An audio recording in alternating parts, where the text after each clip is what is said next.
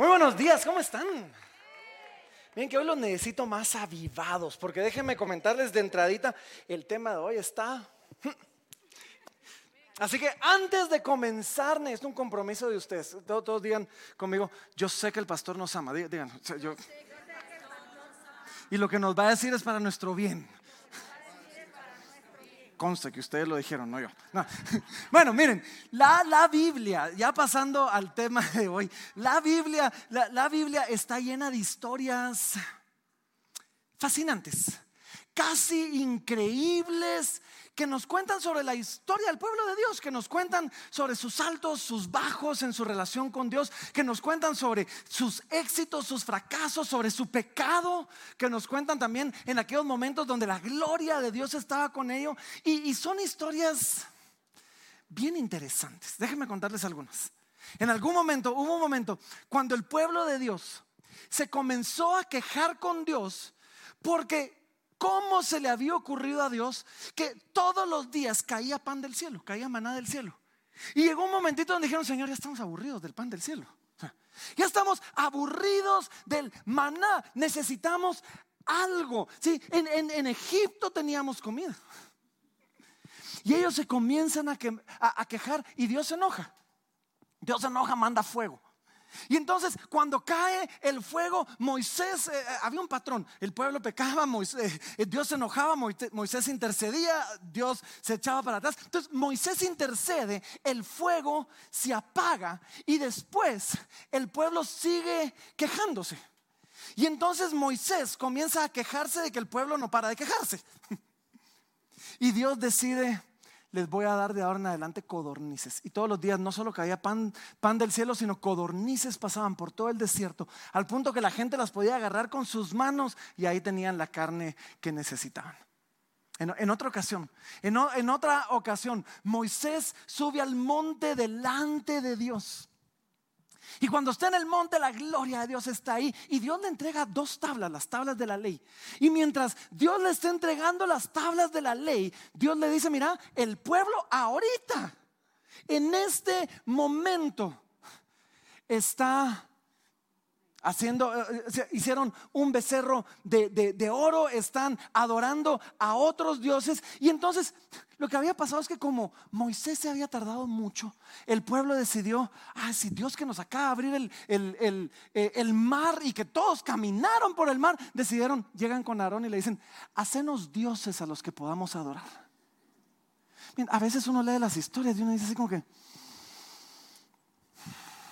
hasta que uno se da cuenta que muchas veces es uno el de, el de, el de la, la historia, ¿verdad? Entonces Dios le dice a Moisés lo que estaba pasando y Dios le dice a Moisés, ¿sabes qué? Los voy a destruir y te voy a hacer un pueblo nuevo. Te voy a hacer un nuevo pueblo que no sea tan necio. Moisés intercede. La Biblia nos dice que Dios se arrepiente del mal que dijo que les iba a hacer. Y aún así, cuando Moisés baja, y él ya sabía lo que estaba pasando, Dios se lo había dicho, pero cuando ve al pueblo adorando este becerro de oro, dice que se enoja tanto que quiebra las tablas de la ley, las tira, agarra ese becerro de oro, lo hace polvo. Y ese día murieron como tres mil personas a causa de su rebelión. Hay otra historia donde dice que los hijos de Israel se, unieron con las hijas de Moab para fornicar. Y estas hijas de Moab, de primero, pues, y eso es lo que pasa, de primero los agarran, los capturan, comienza, comienza esta relación y ahora ellas agarran a los hijos de Israel y los comienzan a llevar a sus templos y a sus dioses, para que entonces, ahora sí como que, ahora ya estás conmigo, ahora vas a adorar al mismo Dios que yo. Y el pueblo de Israel no solo comienza a fornicar con las con esas mujeres, comienza por así decir a adulterar, a fornicar con otros dioses. Dios se enoja con el pueblo y, y, Dios le dice a Moisés, ¿sabes qué? Vamos a mandar a ahorcar a cada uno de los príncipes del pueblo que haya promovido esto. Y de repente aparece un, pobre, un pobre chavo que decide llevar a su novia, una moabita, y, la, la, lleva de repente en medio de la congregación. Y uno de, los, uno de los sacerdotes, cuando ve esto, dice que el celo de Dios se prende en él y agarra una lanza y con la lanza lo atraviesa a este israelita y a la novia. Y cuando Dios ve eso, su ira se aplaca. Y no sabemos exactamente, bueno, no, ese día dice, murieron 24 mil personas a causa de esa rebelión.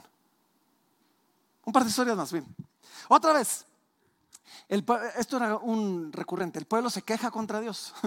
Porque otra vez no les gustaba el maná. Y, y realmente lo que había detrás de la queja era, nos gustaba más Egipto que la libertad que ahora tenemos en Dios. Y entonces Dios dice, ah, con que en esas estamos. Y Dios manda serpientes y salen serpientes que comienzan a picarlos. Y comienzan a picar a un montón de la gente estas serpientes. Y cuando Moisés intercede por ellos, Dios le dice, agarra y vas a hacer una serpiente de bronce. Y la vas a levantar en medio de la congregación. Y todos los que la vean van a vivir. Y los que no, van a morir. No nos dice cuántos murieron ese día, pero solo nos dice que ese día murió mucho pueblo. Y la última que les cuento, y ahorita les voy a decir por qué les estoy contando esto, un grupo de levitas, un grupo de levitas liderado por un hombre llamado Coré, deciden rebelarse contra Moisés, porque básicamente dicen, ¿Y quién es Moisés para andarnos dando instrucciones? ¿Y quién es Moisés para que nosotros le sigamos? Y entonces agarran a todo un grupo de levitas y se rebelan contra Moisés y decían, y, hacen todo un rollo. Y dicen, vamos a preguntarle a Dios a quién apoya, si nos apoya a nosotros o si apoya a Moisés. Mala, mala idea. Y, otra vez, hablan de las maravillas de Egipto y cómo ya no les faltaba nada. Y se quejan del trato de Dios, se quejan, eh, murmuran contra Moisés. Entonces Dios, para probar su apoyo, los separa y dice, ok, ¿quiénes son los que están con Corea? Aquí habían como 250. Se van a poner acá y aquí se va a poner Moisés y vamos a ver a quién apoya a Dios. La tierra se abre, se traga a 250 personas, se los traga, así, vivos, dice que bajaron vivos al Seol, así dice. Y, fue una forma de, decir así como que eh, Moisés es... E, ese es el que yo apoyo. ¿verdad? Ahora, al día siguiente la gente no aprendió la lección. Al día siguiente la gente se levanta y llega con Moisés acusando a Moisés diciendo, culpa tuya se está muriendo el pueblo. Y entonces Dios se enoja. Moisés intercede. Y ese día, más específico, nos dice, murieron 14.700 personas en el desierto a causa de esta rebelión. Ah, la Biblia está llena de historias fascinantes. Y son a veces muy peculiares, casi increíbles. La pregunta es, ¿por qué están ahí? ¿Por qué nos interesan esta historia? ¿Será que estas historias tienen algo que enseñarnos o solo son parte pues, de la historia y ahí están para que nosotros conozcamos la historia del pueblo, del pueblo de Dios? El apóstol Pablo. El apóstol Pablo, en un, la, semana pasada terminamos viendo un llamado de parte del apóstol Pablo a la iglesia de guardarse de guardarse en santidad, de evitar, decía, de esa manera, después de haber sido heraldo para muchos, decía, ser desechados nosotros. Entonces Pablo los llama y le dice, mucha, pórtense bien, guárdense. No queremos que después de que ustedes salieron gritando en el nombre de Dios, ahora resulte que ustedes mismos se descalifiquen. Y entonces así terminamos la semana pasada. Y estas historias eran historias que la iglesia conocía bien, que la iglesia conocía como parte de su historia, pero quizás las miraban solamente como parte de su historia. Y así que Pablo les dice, no una, sino dos veces lo vamos a ver en el texto del día de hoy. Es más, déjenme anticiparles una. En 1 Corintios capítulo 10 y versículo 11, Pablo les dice así, dice, estas cosas les acontecieron como ejemplo. Y están escritas para amonestarnos a nosotros, a quienes han alcanzado los fines de los siglos. Entonces Pablo les escribe y les dice, miren, lo que ustedes ven escrito en el Antiguo Testamento, lo que ustedes ven escrito en las leyes, nada en las escrituras está escrito en vano. Todo lo que está escrito ahí está escrito ahí por un propósito. Y Pablo les comienza a enseñar, Dios tiene planos, planes sabios en por qué nos dejó estas historias para enseñarnos. Y deberíamos nosotros, tú, o sea, Corintios, pero nosotros, tú y yo, el día de hoy, ver estas historias y aprender de ellas. Ver estas historias y agarrar sabiduría e instrucción de parte de parte de ellas. Porque parte del argumento que el apóstol Pablo está haciendo aquí es, venimos durante tres capítulos viendo que Pablo le responde y le dice, hey, hay muchas cosas que podemos, por eso nuestra serie se llama Puedo, hay muchas cosas que podemos hacer, pero quizás algunos por amor al Evangelio, por amor a la visión, van a decidir voluntariamente renunciar a algunas cosas para que el Evangelio llegue más lejos. Hoy vamos a cambiar un poquito el canal. Porque hoy nos va a decir, y así como hay cosas que podemos, hay cosas que no podemos hacer. Porque amamos al débil en la fe. Cuidamos al débil en la fe. Procuramos sostener su fe para que crezca. Pero también debemos cuidarnos a nosotros mismos. Porque la forma en que el Evangelio no avanza es cuando los evangélicos se descalifican. Y entonces el Evangelio tampoco avanza. Y hoy vamos a ver nosotros este, este llamado del apóstol Pablo de decir, hemos visto todo lo que pueden y quizás algunos van a renunciar. Hoy vamos a hablar de algunas cosas que no podemos. Hoy vamos a hablar de algunas cosas que no debemos. Hoy vamos a hablar de algunas cosas de las que debemos huir. Y es más, hoy termina el texto con una frasecita que aparece dos veces en el libro, en el libro de 1 Corintios. Huid de. En el capítulo 6 vimos huir de la fornicación. Hoy vamos a ver huir de la idolatría. Y así que esto es lo que vamos a hacer. Hoy vamos a leer el texto casi de corrido. Vamos a irlo comentando, pero casi de corrido. Y después vamos a retroceder y vamos a hablar de, lo que yo creo que es el tema principal de este texto.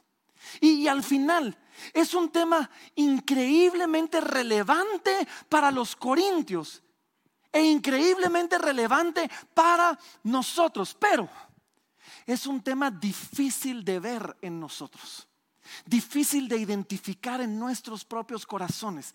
Y así que voy a hacer todo lo posible hoy para ayudarlos, ayudarnos, ayudarme y a todos nosotros a que podamos identificar esto en nuestros propios corazones. Y, si hago bien mi trabajo, se va a poner bien, bien incómodo por un momentito aquí la situación. Así que por eso es que sepan que los amo. Así que 1 Corintios capítulo 10 y vamos a comenzar en el versículo 1. Y miren, miren cómo dice, dice así, porque no quiero hermanos que ignoréis que nuestros padres todos estuvieron bajo la nube y todos pasaron el mar. Lo primero que Pablo nos dice es, hey, miren, es bien fácil ignorar de lo que vamos a hablar el día de hoy. Es bien fácil ver esto en otros, pero bien difícil verlo en nosotros mismos. Y a veces ignoramos cuando esto pasa en nuestro corazón. ¿Por qué? O porque desechamos esto creyendo que, no hombre, esto es de países tercermundistas. Bienvenidos a Guatemala. Sí, esto es de países tercermundistas, donde, eh, de países subdesarrollados, culturas paganas. O a veces ignoramos esto porque creemos que no es un problema. Y creemos que nosotros estamos por encima de este tipo de problema. Y parte de lo que vamos a ver el día de hoy es esto, lo que vamos a hablar hoy. Sigue vigente el día de hoy, tanto como estaba en el tiempo de los Corintios, tanto como estaba en el tiempo del pueblo de Israel. Versículo 2 dice, y todos en Moisés fueron bautizados en la nube y en el mar, y todos comieron el mismo alimento espiritual, y todos bebieron la misma bebida espiritual, porque bebían de la roca espiritual que los seguía, y la roca era Cristo. Básicamente nos está diciendo, en el Antiguo Testamento existía una comunidad de fe, muy parecido a lo que es la iglesia el día de hoy. Y esta comunidad de fe caminaban con Dios, vivían juntos, recibían las bendiciones de Dios. Dios se involucraba en sus asuntos, la palabra era predicada y era proclamada sobre ellos y Cristo estaba en medio de ellos de maneras misteriosas, al igual que el día de hoy en la iglesia. Dice, esta era una comunidad donde, donde todos habían experimentado algo de parte de Dios. Y miren el 5 dice, pero de los más de ellos no se agradó Dios. Por lo cual quedaron postrados en el desierto. Ahora, no sé si lo notaron, en los últimos cinco versículos, al menos cinco veces aparece la palabra todos.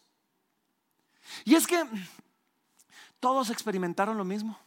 Todos escucharon de parte del mismo Dios. Todos fueron enseñados lo mismo, recibieron las mismas bendiciones, vieron las mismas manifestaciones de Dios. Pero, pero, pero, pero, pero, no todos fueron agradables a Dios.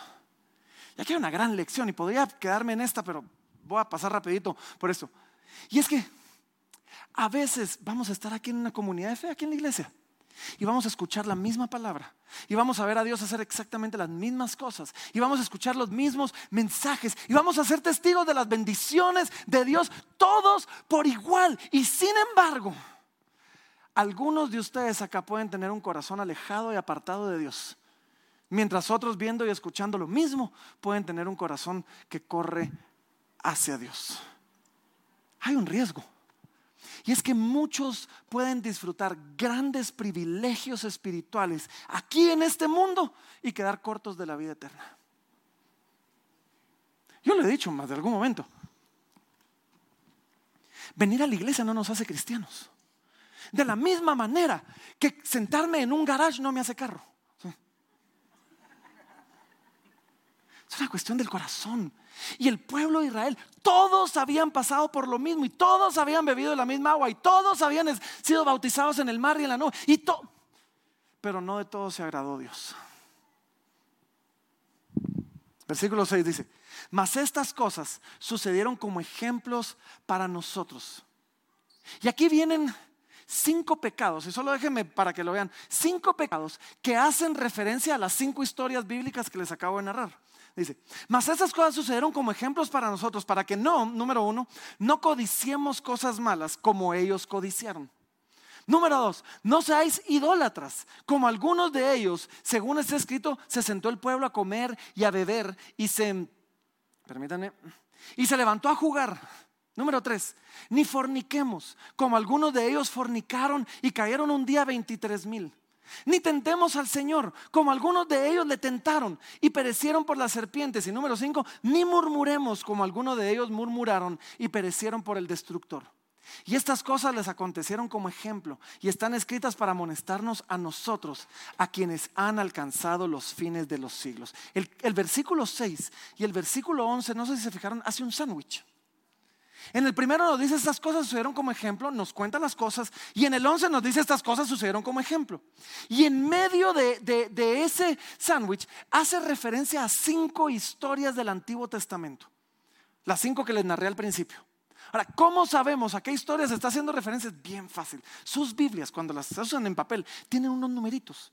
Y de repente ustedes van a leer que ahí tiene la letra D y se van hasta abajo y dice letra D y dice números 25, por ejemplo. Está haciendo referencia a eso. Entonces, ¿será que de verdad es eso? Pues los teólogos que compilaron la Biblia creen que sí. Y así que esas son las que, las que hicimos referencia. Ahora, hizo referencia a cinco pecados que, que son, eran muy comunes en aquel tiempo y son muy comunes para nosotros el día de hoy. La codicia, la idolatría.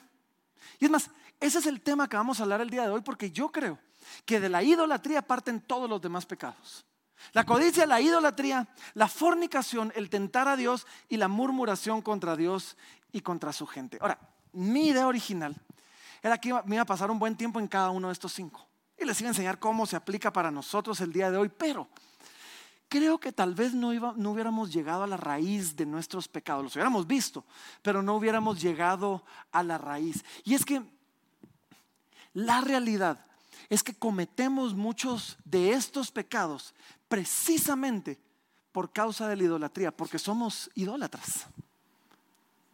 Martín Lutero, Martín Lutero, mientras él estudiaba los diez mandamientos, él de repente se dio cuenta y dijo, el mandamiento número uno tiene que ver con la idolatría, el mandamiento número dos tiene que ver con la idolatría, y de ahí en adelante los siguientes ocho tienen que ver con robar, con mentir, con fornicar, con, dar falso testimonio, con mentir, con todo esto. Y su conclusión fue esta. Si no rompemos el uno y el dos, no vamos a romper del 3 al 10. No vamos a romper los siguientes ocho. En ese sentido, lo que Martín Lutero concluyó, y estoy de acuerdo, es esto. Si eres alguien que toma mucho o hace drogas, si eres alguien que miente, si eres alguien eh, codicioso, avaro, si eres alguien ambicioso, si eres alguien violento, el verdadero problema no es que eres violento, el verdadero problema es que eres idólatra. Y en tu búsqueda de, de servir a ese Dios, te vuelves violento. Eso es lo que está pasando. Y es que Pablo, miren, Pablo no les dice, miren, no se emborrachen, No, o no cometan pecado sexual. No se frustren o enojen contra Dios. Pablo les dice, y no, llegamos a ese versículo, pero en el versículo 13 les dice, huid, el 14, perdón, huid de la idolatría. Pablo les está diciendo, pongan atención a los ídolos en su vida. Aprendan a identificar los ídolos en su vida, porque al final del día, todo pecado con el que tú o con el que yo estamos luchando es por culpa del ídolo al que estamos adorando. El problema con la idolatría, el problema con la idolatría es que solemos pensar en alguien postrado ante una imagen. O vimos la película El Gladiador y cuando él comienza a sacar a sus antepasados, se recuerdan, y los pone ahí, les comienza a orar. Y uno, y uno ah, pues, yo no soy idólatra, pues como esos paganos. Entonces solemos pensar en la idolatría de una manera muy reducida. Pero la realidad es que aún siendo nosotros cristianos, adoramos a otros dioses. Adoramos a otros dioses. Depositamos nuestra fe, nuestra confianza en otros dioses. Ponemos nuestra devoción en ellos y ponemos en ellos la esperanza de que ellos nos van a dar lo que nosotros necesitamos. Estaba escuchando a un pastor que estaba hablando de esto. Y él contó una historia de que se había ido a predicar a India, a la India. Y que mientras él estaba predicando en la India, miraba en cada esquina, dice, que había un pequeño altar y, estaba lleno de sangre y se miraban plumas de gallinas que habían sacrificado y él decía, uy, los idolatría que, hay aquí. Y, y, entonces él pensó y dijo, yo nunca podría vivir en un país tan idólatra como este. La cosa es que llega a, la casa del pastor que lo estaba atendiendo. Dice que estaban cenando y la esposa aparentemente era una mujer brillante, era una mujer muy, muy inteligente. Y, dice que mientras platicaban, ella le, dice, le dice al pastor, es que yo nunca podría vivir en Estados Unidos, le dice. Hay demasiada idolatría ahí. Y que él se hasta se ofendió. Y le dijo así como que, o sea, me van a decir idólatra después de todo lo que vi en cada esquina. Y ella le dice, sí, sí, sí, es que los americanos, le dice, adoran a sus equipos deportivos, adoran a sus artistas y bandas musicales, adoran su vida sexual, adoran su cuerpo, adoran su, estómago, su comida, adoran sus ingresos, adoran sus trabajos, adoran sus casas, adoran sus carros, adoran su ropa. Y él, y él dijo, wow, tiene razón. Todos somos idólatras. Por eso creo yo, lo que Pablo nos está diciendo es que la idolatría no es un pecado más entre todos los demás pecados, sino es el pecado de donde nacen todos los pecados. Y es que tú y yo, men, tú y yo, fuimos creados para adorar, todos somos adoradores. Nos guste o no nos guste, estemos conscientes o no estemos conscientes, todos aquí adoramos algo. Porque Dios nos creó para adorar. Ahora, cuando nuestros primeros padres, cuando Adán y Eva pecaron y entró el pecado en el mundo, nuestra naturaleza, nuestro corazón se inclinó hacia el mal, pero nuestro diseño no cambió. Seguimos siendo adoradores, simplemente por culpa del pecado. Ahora no siempre adoramos a Dios. Ahora adoramos a algo o a alguien y le damos el lugar de Dios en nuestras vidas. Vamos a seguir adorando. Y, adorar algo, adorar algo, es poner a algo en un lugar de mayor estima. O sea, en el lugar de mayor estima, perdón. Y dedicarle nuestra vida. Eso es adorar a algo. Entonces, de esa manera, aquellas cosas, aquellas personas que tenemos en el más alto lugar en nuestra vida, de mayor estima, aquello que es lo más importante para nosotros, aquello a lo que le das tu tiempo, tu energía, tu talento, tu dinero, tu devoción, tu afecto, tus esperanzas, aquello que le das tus sueños, tus temores, aquello comienza a convertirse en tu Dios, en un ídolo en tu vida. Entonces, en ese sentido, lo contrario al cristianismo no es el ateísmo. Porque hay personas, eh, eh, lo contrario del cristianismo es la idolatría. Y yo sé que quizás alguno, acá tal vez algún, alguien que nos está visitando o, alguien que tal vez está explorando, diría, yo no soy idólatra, yo soy ateo. Yo diría, tú, no, tú eres idólatra. Simplemente has decidido adorar tu mente. Has decidido adorar tu propia experiencia, tus propios sentidos. Has decidido adorar al método científico y te has rendido ante ello. Y le has dedicado entonces tu vida y te has entregado a eso como tu Dios.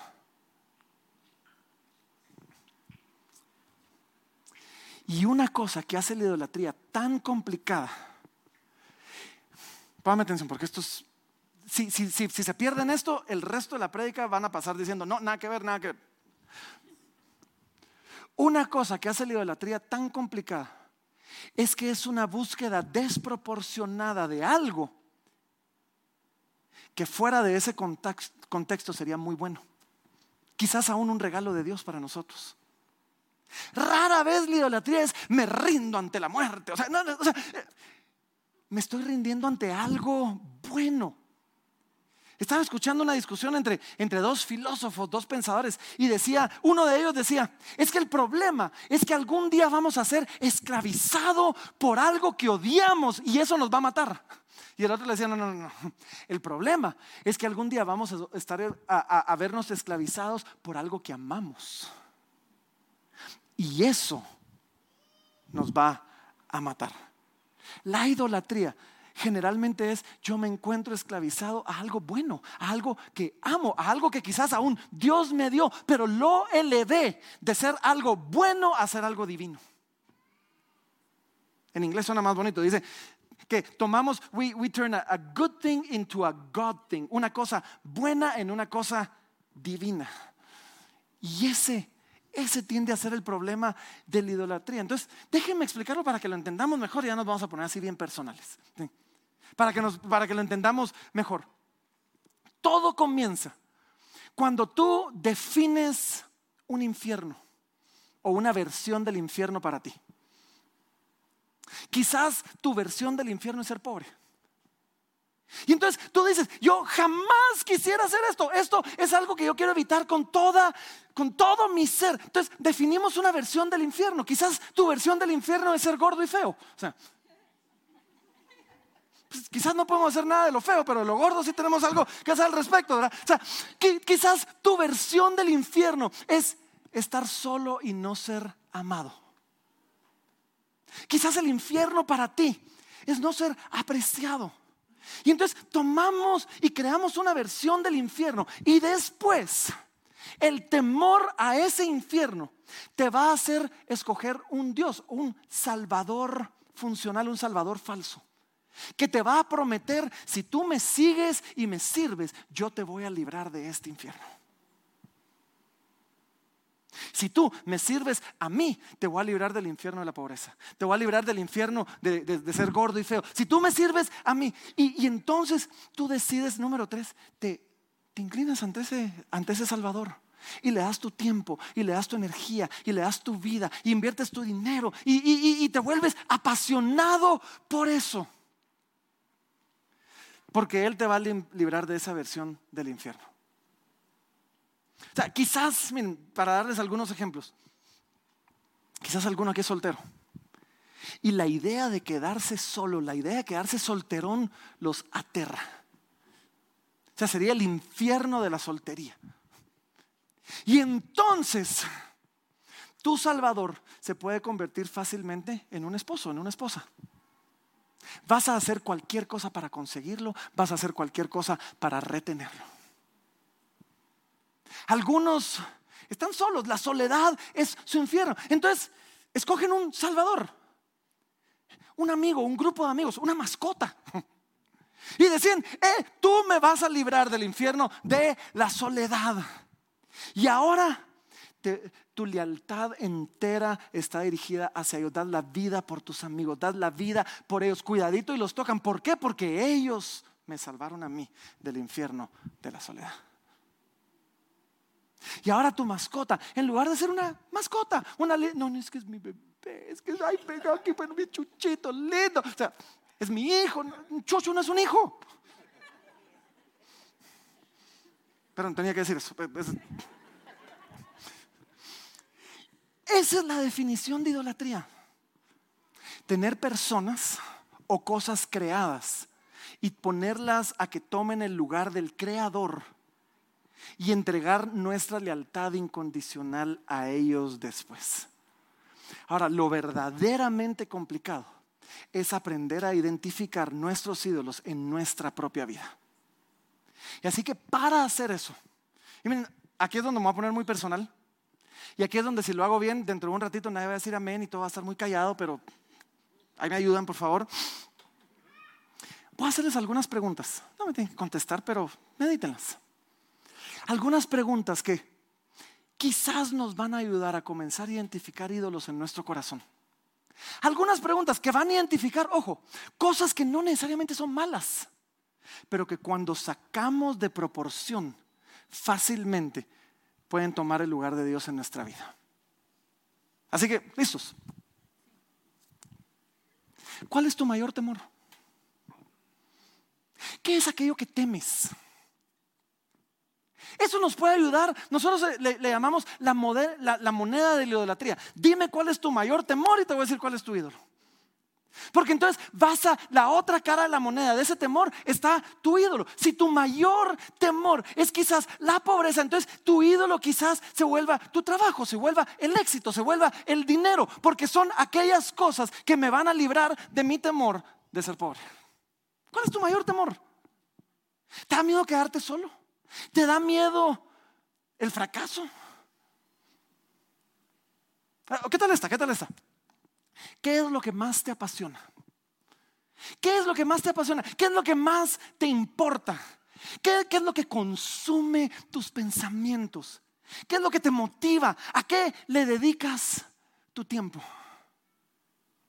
Quizás te apasiona un equipo deportivo, hablas de ellos todo el tiempo, te peleas con tus amigos por ellos, te compras las camisas y cuidadito y me pierdo uno de sus partidos.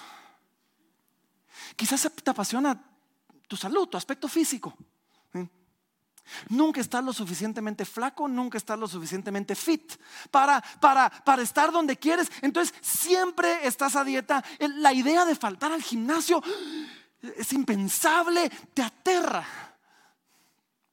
¿Qué es lo que más te apasiona? Quizás te apasiona aumentar tus ingresos. Y entonces, para aumentarlos, no, no puedes descansar. Te acuestas en la noche pensando en nuevas ideas de negocios. Y entonces estás pensando, y mañana voy a hacer, y voy a amar, y voy a ir, y voy a volver. Y, y te consume eso tu mente. Y lo único que te importa es ahora impresionar a tu jefe para que te dé un aumento y para que vea lo bueno y lo indispensable que tú eres. Y entonces te puedan dar un aumento. Y eso te lleva más cerca de tu versión del cielo haces presupuestos el día, el día entero. Todo el día estás controlando qué entró, qué salió, dónde gastaste, viendo cómo recorta lo que gastaste. ¿Por qué? Porque lo que te apasiona es aumentar tus ingresos. ¿Qué tal está? ¿Qué tal está? ¿A dónde corres para buscar consuelo? ¿Qué es lo que necesitas para relajarte, para descansar después de un día o de una situación complicada. Algunos corren a la, refri, a, más, el apóstol Pablo habla de aquellos cuyo, eh, dice, el vientre es su Dios. Nuestro estómago es nuestro Dios. Algunos necesitan un vinito o algo más fuerte. Algunos corren al enojo, corren a la violencia, otros corren a la pornografía o al sexo, otros corren a las medicinas. Nada de eso es, bueno, la pornografía sí, pero todo lo demás, nada de eso es, es malo en sí mismo. Pero puede servir como un salvador funcional que tome el lugar de Dios en nuestra vida y al que le pido yo que haga por mí lo que solo Dios debería estar diseñado para hacer para mí. Estoy comenzando a sentir bien solo aquí arriba. ¿Qué tal esta? ¿De qué es de lo que más te quejas? ¿De qué te quejas más? ¿Qué es lo que más te frustra? Tal vez lo que más te quejas, lo que más te frustra es nadie me ayuda. Es la falta de ayuda, la falta de reconocimiento. Quizás tu ídolo es la aceptación. Quizás lo que más te frustra es que te quejas de que tu esposo o tu esposa gasta mucho. Esto solo se lo digo al primer servicio. Quizás, quizás tu esposo o tu esposa tenga un problema, pero quizás tu ídolo es el control. Y el problema es que no logras controlar eso. Quizás tu ídolo es el dinero. Y tu esposa, tu esposa está amenazándolo.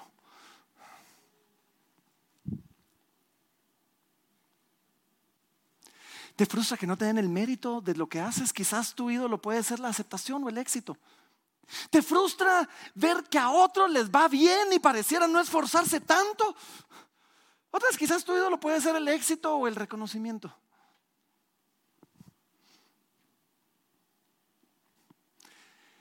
¿Qué es lo que más feliz te hace? ¿Qué tal está? ¿Qué es lo que más feliz te hace? ¿Cuáles son tus recuerdos más... No, no, nos brincamos una ahí. ¿Cuáles son tus recuerdos más felices? ¿De qué presumes? ¿Qué historias son las que repites una y otra y otra vez? ¿Será que es aquella vez que tu papá te dijo que estaba orgulloso de ti? es el recuerdo más feliz de tu corazón? Quizás tu ídolo puede ser el reconocimiento. Quizás hablas siempre de las locuras que hacías cuando eras joven, porque tu ídolo es el placer y ahora no lo estás experimentando tanto. Ahora sí, ¿cómo te describes delante de otros? ¿Qué es lo primero que le preguntas a la gente que acabas de conocer? Este es bien particular, bien, bien peculiar. Porque hay algunos que llegan y, se, describen, hola, mucho gusto, yo soy el ingeniero Francisco Benfeld.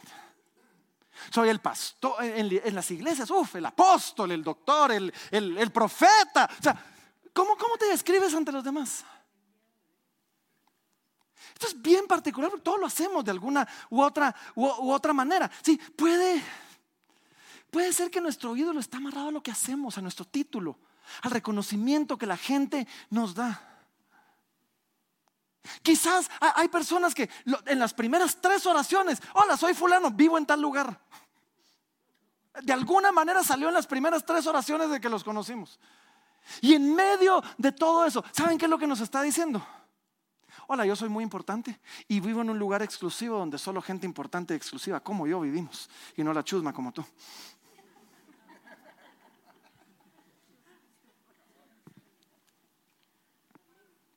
Esta me he encontrado yo mismo diciéndolo un par de veces. Hola, soy Francisco. Tengo trillizos. Quizás la familia, quizás la admiración se puede llegar a convertir en ese ídolo. ¡Hola! ¿Y cómo le haces? Ya se siente uno así como que.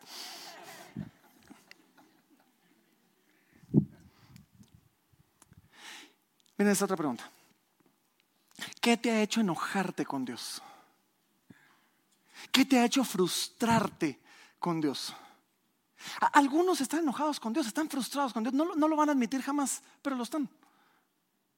Porque Dios de alguna manera está haciendo un mal trabajo como Dios y se rehúsa a darles lo que ustedes creen que de ustedes se merecen. Y entonces Dios, este, Dios resultó ser un terrible Dios porque no me da hijos, quizás. Oh Dios, no lo está haciendo bien porque no me ha dado una pareja. Oh Dios, no lo está haciendo bien porque yo merezco a estas alturas de mi vida ser exitoso, ser famoso, ser influencer, tener dinero en el banco y Dios no me ha dado el éxito que yo me merezco.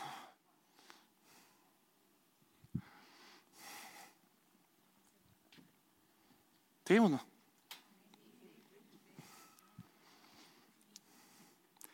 Si pudieras tener un deseo, uno, no tres, si no funciona, uno. Si pudieras tener un deseo, ¿qué pedirías? Además, si tuvieras que perder todo, tal vez así está más fácil. Si tuvieras que perder todo y quizás quedarte solo con, con una sola cosa, ¿qué sería? Si pudieras cambiar una cosa en tu vida y tú dices, es que si esto cambiara en mi vida, entonces todo sería bien. Si pudieras cambiar una sola cosa en tu vida, ¿qué cambiarías?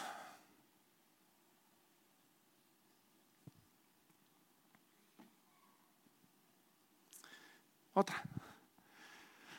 La aprobación de quién estás buscando. O sea, al final del día, ¿a quién estás tratando de impresionar? Hay una persona, hay varias personas en tu vida que, tú estás buscando que te digan, bien hecho, buen trabajo. ¿Quién es? ¿Qué es aquello en tu vida que quieres controlar? ¿Qué es aquello que quieres dominar?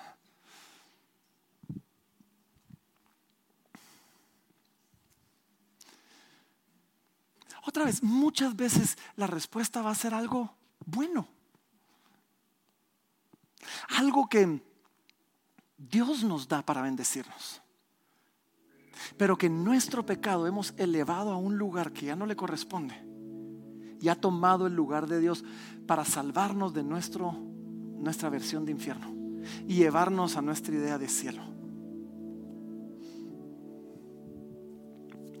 Y el problema, y algunos se han dado cuenta de esto, el problema es que algunos lo lograron, lo alcanzaron. Alcanzaron aquella cosa que estaban buscando y ahora están aburridos. Y se dieron cuenta que eso que deseaban no satisfacía lo que ellos creían que iba a satisfacer. No hizo en su corazón lo que ustedes creían que iba a hacer. Y es que esto es lo que pasa. Los ídolos son hambrientos de sangre.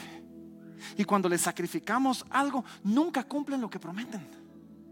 Y cuando les decimos, pero es que me prometiste, solo dicen, necesito más sacrificios para llevarte al lugar a donde. Necesito más de tu tiempo, necesito más de tu esfuerzo, necesito más de tu dinero, necesito más de tu devoción, necesito para darte lo que te prometí. Porque un ídolo nunca cumple lo que promete. Otra vez, son cosas buenas muchas veces. Regalos de Dios aún. Buscarlas, ojo, no es necesariamente malo. El problema es cuando les damos un lugar en nuestro corazón y en nuestra vida que no les corresponde. Las ponemos en un lugar que solo le corresponde a Dios. Tú me vas a salvar de. Depositamos nuestra esperanza, nuestra confianza en ellos en lugar de en Dios.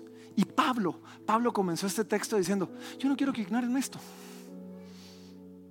Yo no quiero que sean ignorantes de lo que ya le pasó al pueblo de Dios. Y por eso pasaron por esto, esto, esto. Y le sigue pasando a ustedes y a nosotros todo el tiempo. Pablo comienza diciendo, yo no quiero que sean ignorantes de esto. Y es que la mayoría de personas vive ignorante de sus propios ídolos. O porque no los veo, porque no los quiere ver. Y yo sé que algunos acá ya están así con, no, hombre, nada que ver. no, yo, quiero esto, pero tampoco es un ídolo. ¿verdad? Yo no quiero que sean ignorantes de. Lo vemos en otros. No, no, esto aplica para mi esposa. ¿Cómo no vino mi esposa hoy? Pero yo estoy bien.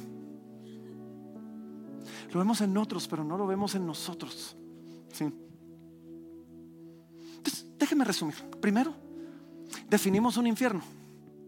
El infierno en el que no puedes vivir y del que necesitas ser salvado. Y después, después de que definiste el infierno, decides que para salir de ese infierno necesitas X, necesitas esto. Y ese X, ese eso se convierte en tu salvador funcional, en un Dios falso. Y después le das tu vida en sacrificio a, ese, a esa cosa. Le das tu tiempo, le das tu energía, le das tu dinero.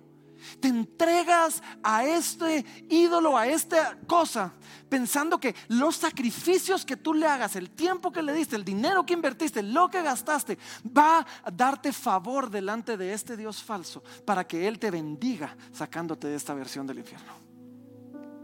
¿Mm? Y finalmente,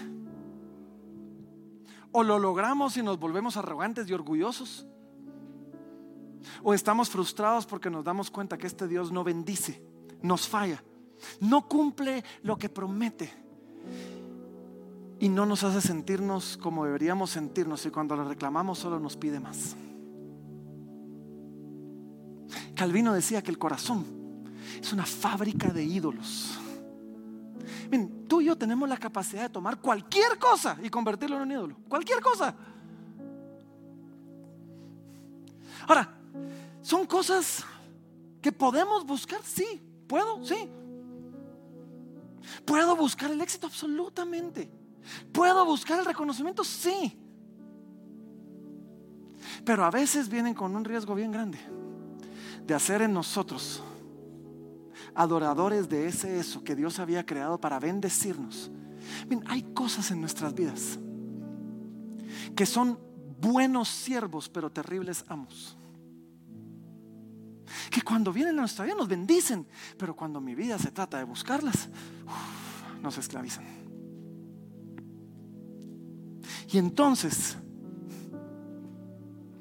viendo que todos estamos expuestos a esto, Pablo termina diciendo esto, déjame leer los últimos versículos, dice, así que, dice, versículo 12, el que piense estar firme, mire que no caiga. Ahora esto nos conecta con la idea de la semana pasada. Hey, yo no quiero haber sido heraldo para todos y después yo ser descalificado. Pero esto es algo que pasa en el corazón de todos.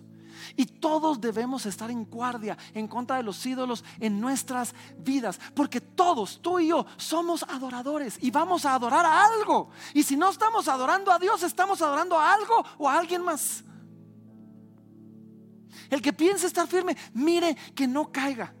En el momento en que tú dices, no, no, yo estoy tranquilo, yo superé eso, mire que no caigas. Porque cuando uno se siente seguro, ¿saben qué hace? Baja la guardia. Y cuando uno baja la guardia es cuando uno se da cuenta y dice, eh, no estaba tan firme como yo creía. Si alguno acá dice, no, no, yo no lucho con eso, órale, mire que no caigas. Mira que no caigas. Solo recuerda, antes de la caída viene la soberbia. Y si tú estás aquí resistiendo así como, no, no, no, nada que ver, eso es para otros. Mira que no caigas. Parte de lo que comenzó el apóstol Pablo diciéndonos es esto, y esto es algo que no se predica mucho, así que póngame atención. El pecado, el pecado tiene consecuencias serias. Y por eso Pablo dice, toda esta gente, y cayeron 14 mil, y cayeron 20 mil, y cayeron 2 mil. el pecado tiene consecuencias. En cada una de estas historias cayeron muchos. Gente que quizás creyó estar segura y bajó la guardia y cayó. Y después, eso me encanta la Biblia. Nunca viene un jalón de orejas, nunca viene un llamado de atención, una advertencia, sino una promesa y una esperanza. Entonces en el versículo 13 viene esta promesa y nos dice así, dice, no os ha sobrevenido ninguna tentación que no sea humana. Esto es una forma de decir, no sos tan especial. Todos luchan con eso. Muchos otros también han luchado con esto mismo con lo que tú estás luchando. Y después dice, pero fiel es Dios. Que no nos dejará ser tentados más de lo que podéis resistir, sino que dará juntamente con la tentación la salida para que podáis soportar. La advertencia no viene sin su consuelo y el consuelo es este. Dios es fiel. Las pruebas, nos dice, van a ser proporcionales a tu fuerza. Y cuando las pruebas sean más grandes que tu fuerza, Dios es fiel y sobrenaturalmente va a elevar tu fuerza para que llegue al nivel de la prueba. Dios es fiel. No dice, Dios es fiel, te va a dar la salida. Y yo no sé tú, pero, pero yo, las veces que he pecado, muchas veces volteo a ver y digo, sí, sí, ahí estaba la salida, pero es que no la quise tomar. Y justo en ese momento alguien me llamó o alguien me dijo y yo dije, te llamo en cinco minutos. Y, decidí ignorar la salida que Dios me había dado. Pero Dios es fiel. Y, miren cómo termina, y ahorita regreso a esto, porque termina diciendo así, por lo tanto, amados míos, huid de la idolatría. O sea, reconocemos nuestra tendencia a adorar y nos arrepentimos. Y después de que nos arrepentimos, tomamos el tiempo para identificar nuestros ídolos y para romperlos, para romper nuestros ídolos. Y después volteamos nuestros ojos a Dios, pidiéndole a Dios que cambie nuestro corazón. Porque quizás el infierno del que estamos huyendo no es un infierno del que debemos huir. O porque puesto los ojos en Dios, Él sí nos puede liberar de esto a lo que estamos huyendo. Y una vez nos arrepentimos y pedimos perdón, y una vez identificamos nuestros ídolos y comenzamos a romperlos, y una vez volteamos la mirada a Dios, una vez hicimos todo, todo eso, dejamos que Dios nos llene de amor, reconocimiento. En Él tenemos el reconocimiento que tanto anhelamos. Él nos ama como ningún otro, como ese amor que tú estás buscando lo tienes en Él. Tú quieres que todos te vean. Él te ve, Él te vio. En Él encontramos aceptación. Algunos aquí luchan con el rechazo y su ídolo es ser aceptado. Él, dice, somos aceptos en el amado. Cristo nos hizo perfectamente aceptos delante del Padre. Y es una aceptación no berrinchuda. En el sentido que hoy te acepto y mañana te rechazo. No, no, no. En Cristo somos aceptos en el amado. En Él encontramos paz, la única paz. En Él encontramos comodidad, en Él encontramos placer, en Él encontramos gozo, en Él encontramos el verdadero éxito que nos hace triunfar sobre el verdadero enemigo que es el pecado. todos, tú y yo, somos adoradores. Y vamos a adorar algo mi deseo es que aprendamos a adorar a Dios sobre todas las cosas. Pablo dijo, no viene ninguna tentación que no sea humana, Dios es fiel, nos va a dar la salida. La salida va a ser o porque te fortaleció para resistir la tentación, o la salida es que en Cristo Él extendió una mano diciendo, ya que pecaste, ya que me fuiste infiel, y ya que adulteraste con otros dioses, y ya que fuiste idólatra, en Cristo Él nos dio la salida a través del perdón que le ofrece. Y nos dice, pecaste, pero aquí está la salida. Te amo, te perdono. Y nos jala de regreso. Esa es la salida. Y algunos de nosotros seguimos desesperadamente buscando algo o alguien que nos lleve a, a, estos lugares, esa paz, ese amor. Cristo nos ofrece eso. Cristo nos ofrece, ríndete a mí y yo te voy a dar la paz y el gozo y el amor y el perdón y la aceptación que tú realmente necesitas. Y así que hoy, el, día de hoy, vamos a terminar este tiempo. Es primero de mes, vamos a, celebrar la cena del Señor. Y vamos a recordar cómo, cómo Dios en Cristo ofreció un sacrificio por nosotros y, miren, les, pido disculpas, eh, las, copitas individuales que les hemos repartido semana a semana vinieron defectuosas y, estaban tan pegadas que todos nos empapamos. Así que hoy vamos a regresar un poquito a la vieja escuela como lo hacíamos antes. Y así que ahí les vamos a repartir el, jugo y el pan, ¿verdad? Tratamos de hacerlo de la mejor manera para que, para que, para que pudiéramos igual guardar ciertos protocolos y poder estar, eh, eh, estar lo más seguros posibles. Pero mientras le reparten, celebramos la cena del Señor precisamente porque en este jugo, vino, fruto de la vida, que representa la sangre de Jesús derramada por nosotros, nosotros entendemos, hey, mi idolatría me hizo estar alejado de Dios. Y para complacer a Dios se necesitaba un sacrificio uno que yo no podía hacer, pero que Dios hizo por mí enviando a su Hijo. Y su sangre fue derramada sobre ese altar, aplacando así la ira de nuestro Dios, para que tú y yo pudiéramos acercarnos tranquilamente ante Él. Y el pan, ese pan representa el cuerpo de Cristo, traspasado por nosotros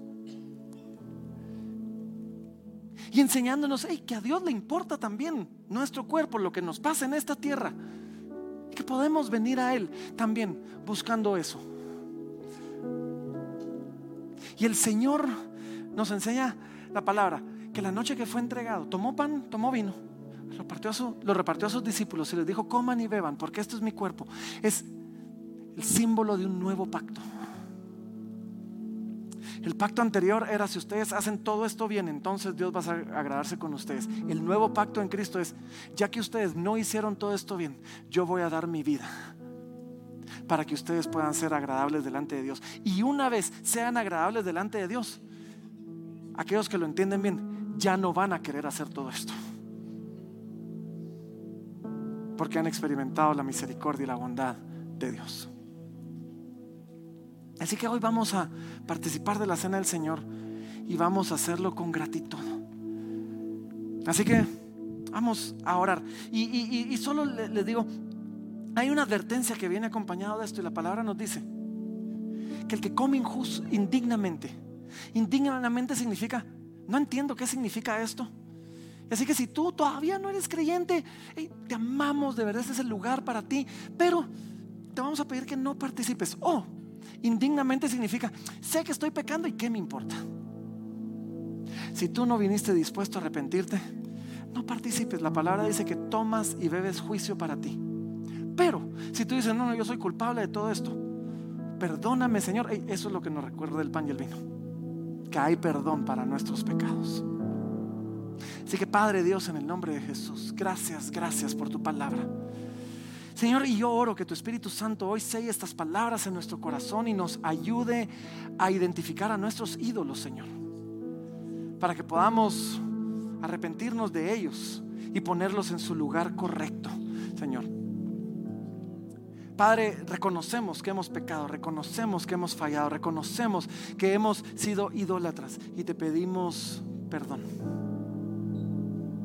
Ayúdanos a vivir vidas que te agraden a ti, Señor. Te lo pedimos, Padre, en el nombre de Jesús. Y hoy venimos delante de ti, reconociéndonos como pecadores, como idólatras. Y te pedimos perdón. Pero reconocemos que en tu sacrificio, ese cuerpo traspasado, esa sangre derramada, encontramos perdón. Y así que hoy, Señor, participamos de este pan, recordando tu sacrificio por nosotros. Y participamos de él con acción de gracias. Pueden participar del pan.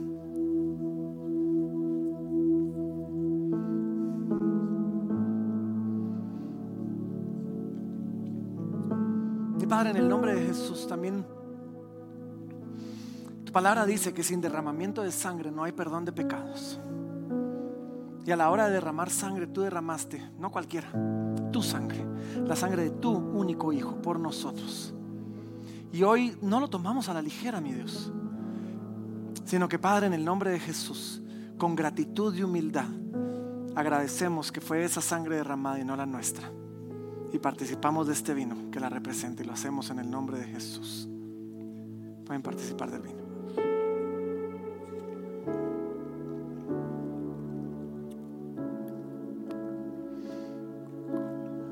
Y ahí donde están, los voy a invitar a que se pongan de pie. Si pueden hacerlo cómodamente, pónganse de pie y vamos a tomar un momento para responder rápidamente en adoración a nuestro Señor por su misericordia mostrada para con nosotros. Vamos a hacerlo.